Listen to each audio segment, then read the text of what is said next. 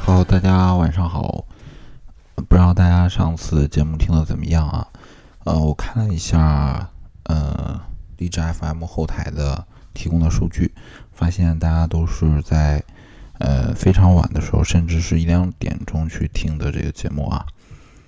嗯，上次的节目我们放出了莫文蔚在青岛演嗯开演唱会的第一部分啊，今天我们当然会放出第二部分啊。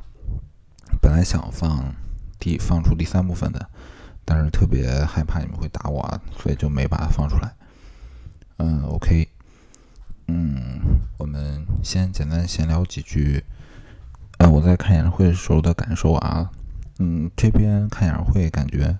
大家相对来说还是比较含蓄的啊，嗯，但是在第二部分当中啊，大家应该能听到一些呃粉丝疯狂的喊叫，而且这次演唱会因为是莫文蔚本次巡巡演的最后一站啊，所以传统的其他戏码都上演了，比如说呃这个露大长腿啊、爬钢琴啊，全都来了，呃，而且整场演唱会啊换装。非常的频繁啊，从多方位来修身材。当时看的时候，我就觉得，哦，这个怪不得当时跟星爷有一段呢，确实是，都这个岁数的人了，还是魅力犹存啊。好，那我们就先听一段。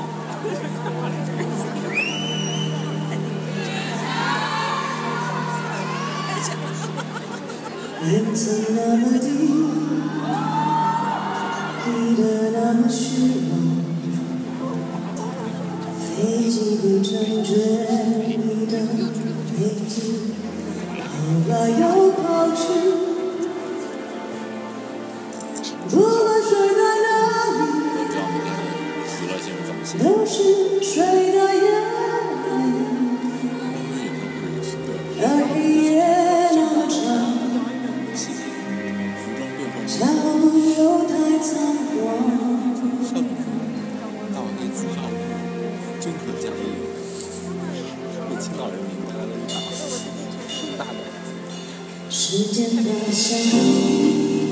干嘛要加点光？